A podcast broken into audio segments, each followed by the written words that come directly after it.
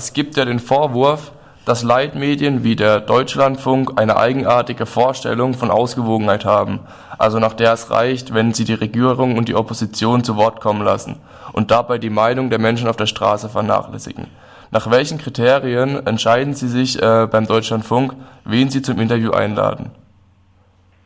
Naja, grundsätzlich würde ich mal sagen, stimmt das natürlich. Wir versuchen möglichst unterschiedliche Stimmen zu Wort kommen zu lassen und auch die unterschiedlichen politischen Meinungen. Viele unserer Hörer sind, glaube ich, auch einfach nur daran interessiert, unterschiedliche Meinungen zu hören, egal ob sie die nun annehmen wollen oder nicht. Und ähm, deshalb gucken wir natürlich, dass wir die unterschiedlichen Meinungen, die es gibt, äh, eben auch in unserem in unserem Programm abbilden. Und wenn wir den Eindruck haben, wir haben jetzt zu einem Thema zum Beispiel die Meinung der CDU oder der FDP oder der Grünen gehört, dann denken wir uns, wenn das Thema weiter spannend bleibt, ähm, dann wollen wir dazu nicht nochmal die gleiche Meinung hören, sondern dann laden wir uns als nächstes jemanden ein von der Linken oder von der AfD, ähm, um das sozusagen abzubilden. Also wir haben schon den, den Anspruch, dass wir bei den großen Fragen alle Meinungen, die es gibt, im Programm haben. Okay, das heißt, Sie finden nicht, dass Sie da teilweise nur sehr einseitig berichten?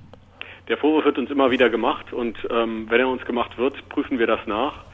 Ähm, aber grundsätzlich würde ich mal sagen, stimmt das nicht. Es, es kann natürlich sein, dass es uns sozusagen nicht gelingt, bei einem, bei einem Thema tatsächlich alle Meinungen abzubilden oder dass wir da nicht alle Parteien einladen. Deshalb haben wir ja außerdem den Anspruch, dass wir egal wen wir einladen, dass wir unsere politischen Interviews immer kontrovers führen. Das heißt, wenn wir einen SPD-Interviewgast sozusagen haben, äh, konfrontieren wir ihn natürlich mit der Sichtweise der CDU oder der AfD.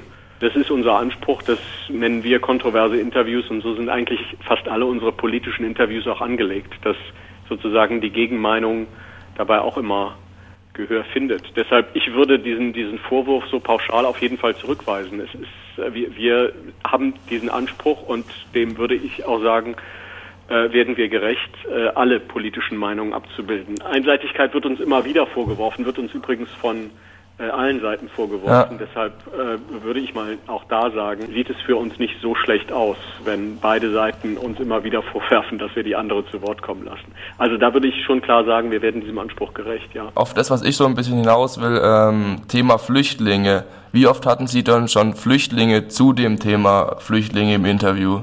Flüchtlinge selbst? Ja, die Flüchtlinge selbst.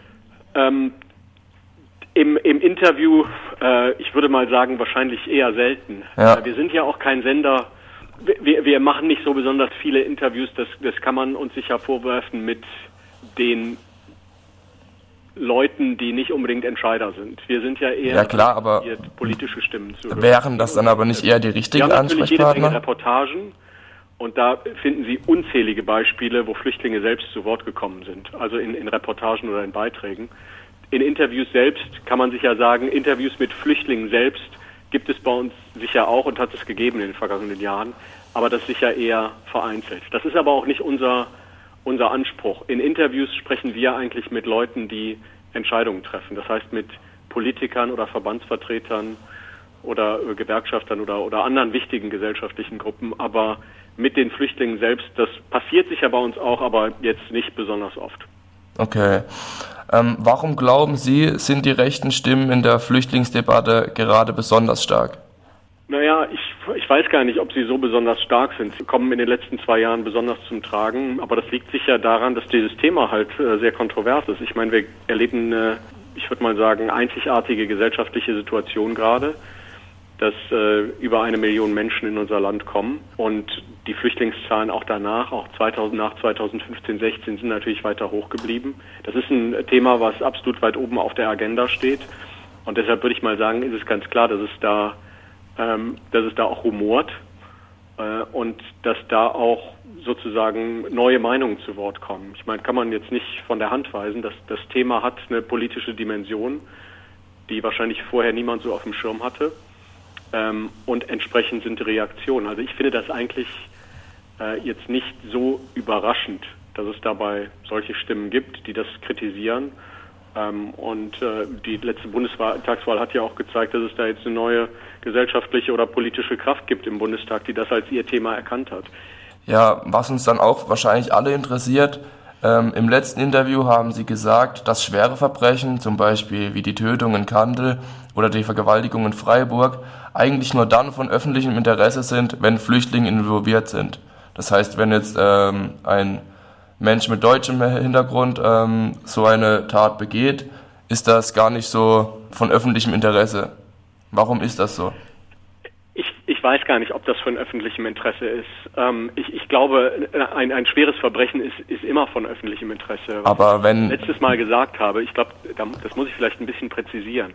Das hängt mit unserem, mit dem Anspruch unseres Senders zusammen. Es gibt natürlich jede Menge Medien, die äh, über Verbrechen berichten. Und das, die haben auch alle ihren Platz und das ist auch gut so. Und ähm, das ist vor allen Dingen in lokalen Medien so. Und dann gibt es natürlich jede Menge Zeitungen und Zeitschriften, die sowas auch interessiert und die darüber ausführlich berichten. Wir haben ja einen etwas anderen Anspruch beim Deutschlandfunk. Wir berichten A über Dinge, die sozusagen ganz Deutschland betreffen, die in, in, ganz Deutschland interessant sind. Und wir haben uns selber gesagt, wir wollen über die Dinge reden, die ähm, politisch und gesamtgesellschaftlich interessant sind. Und deshalb wenn wir jetzt anfangen würden, über Verbrechen zu berichten, auch über, über schreckliche Verbrechen, dann hätten wir ähm, beim Deutschlandfunk eine Menge zu tun. Dann würden wir wahrscheinlich eine Menge Sendeplatz hergeben, ähm, auf Kosten dann von politischen Interviews, weil das ist eigentlich unser Alleinstellungsmerkmal, dass wir ähm, sprechen, wie gesagt, mit, mit Entscheidern. Deshalb reden wir dann über Verbrechen, wenn Verbrechen politisch relevant werden. Und damit will ich jetzt gar nicht die Vergewaltigungen, die jeden Tag in Deutschland passieren, irgendwie abwerten oder verharmlosen. Aber Vergewaltigungen an sich spielen natürlich in unseren Interviews auch immer wieder eine Rolle. Aber eben erst dann, wenn sie, wenn, wenn wir sozusagen reden über politische Vorschläge dagegen oder neue Vorschläge der Justiz oder besonders brisante Gerichtsverfahren. Ja, aber letztendlich ist es ja dann auch ähm, nur brisant. Verbrechen, eben, Verbrechen kommen bei uns dann als Thema vor, wenn sie eine, eine, eine politische Relevanz haben. Das ist ein total schwieriges Feld. Ich will das gar nicht, gar nicht bestreiten und deshalb diskutieren wir da auch in der Redaktion sehr viel drüber, wann wir, wann wir sozusagen über solche Dinge berichten. Ähm, aber wir haben eben bei diesen, bei diesen Fällen gesehen, wo, wo Flüchtlinge mit involviert waren, dass das eine gesellschaftliche, eine politische Brisanz dann hat, ähm, die uns sozusagen in eine Rolle bringt, dass wir auch darüber berichten müssen und dass wir auch Interviews dazu führen. Bekommen die Menschen so nicht den falschen Eindruck, dass vor allem dann Flüchtlinge solche Verbrechen begehen? Das ist immer die große Gefahr. Äh, das ist natürlich immer, immer das Problem, wenn Sie über solche Fälle wie, wie Kandel berichten. Deshalb ähm, äh, müssen wir da findet das ja eigentlich auch in allen unseren Interviews und in den Berichten dazu statt, diese Differenzierung. Wir müssen natürlich immer wieder sagen, und ich meine, der, der Fall in Kandel hat das, da, da wurde es auch in, in sehr vielen Zeitungen immer wieder geschrieben, dass natürlich solche Arten von Gewaltverbrechen, dass äh, vor allen Dingen Gewalt gegen Frauen, dass das leider in Deutschland ein alltägliches Verbrechen ist. Ähm, das sagen wir immer wieder in solchen Reportagen und auch in diesen Interviews, das muss man dazu immer wieder sagen. Man muss diese Differenzierung machen. Das ist, dass es eben, eben nicht so ist, dass das nur von Flüchtlingen begangen wird. Und deshalb sind auch diese, diese Statistiken ja immer wieder interessant und sind auch bei uns immer wieder ein Thema, ähm, die es, die es zum, zur Kriminalität unter Flüchtlingen gibt. Das sind natürlich auch bei uns Reportage und, und, und Interviewthemen. Aber da haben Sie völlig recht. Das muss man dazu immer sagen. Dieser Eindruck kann sonst leicht entstehen, ja. Ja, weil das schürt ja dann sicherlich auch ziemlich den Fremdenhass und macht ähm, das nicht gerade besser. Absolut. Das, das, dieses, das haben Sie genau richtig erkannt und das sind Dinge, über die wir auch innerhalb der Redaktion immer wieder diskutieren. Also wenn Sie mich da auch nach dem, nach dem Alltag bei uns in der, in, der, in der Redaktion fragen, das sind bei uns immer die großen Themen. Und wenn solche Sachen passieren wie Kandel, das löst bei uns innerhalb der Redaktion auch viele Gespräche aus. Da wägen wir immer wieder ab, was machen wir jetzt, wie, wie können wir uns da aufstellen. Ähm, und das ist sicher immer wieder ein schwieriges Thema und ein Thema, wo man, gebe ich auch ganz offen zu, auch mal Fehlentscheidungen treffen kann, wo man möglicherweise einmal übers Ziel hinausschießt oder, oder auch vor dem Ziel zurückbleibt. Lassen Sie sich ähm, damit von den Rassisten äh, nicht vorschreiben, was dann von öffentlichem Interesse ist?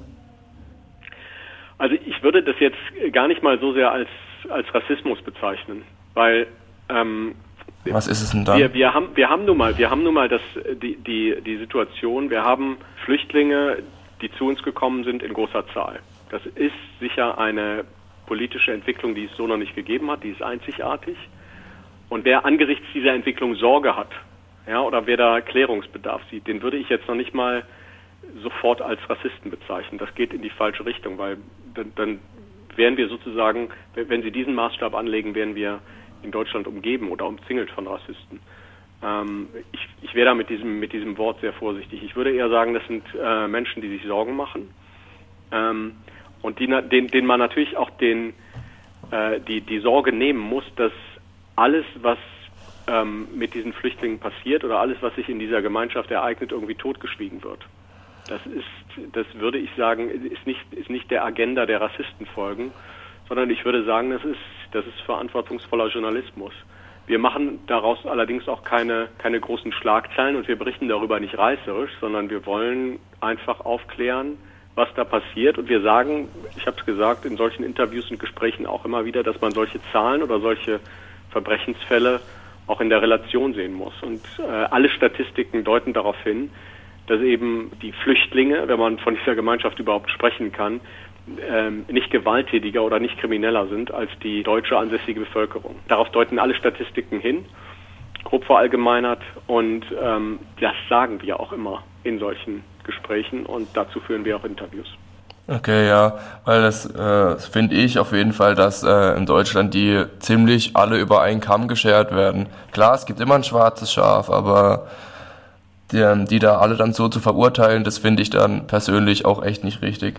Sie sehen nur bei diesem, gerade bei diesem Thema auch. Sie sagen jetzt, wenn ich Sie richtig verstehe, Ihnen wird zu viel über Flüchtlinge und über Flüchtlingskriminalität berichtet. Genau. Aber ich kann Ihnen sagen, ähm, wir kriegen auch jede Menge ähm, Hörerpost, wo uns vorgehalten wird, dass wir eben nicht darüber berichten, dass wir, dass wir das totschweigen, wie Sie es vorhin äh, gesagt haben. Und äh, wenn ich mir nur diese unterschiedlichen Reaktionen ansehe, ähm, dann muss ich sagen, zeigt mir das, dass wir so falsch nicht liegen können. Wir sind sozusagen, wenn wir, wenn wir von beiden Seiten angegriffen werden, dann glaube ich, machen wir irgendwas richtig, weil ich glaube, dann befinden wir uns ähm, ganz, ganz, ganz gut in der Mitte.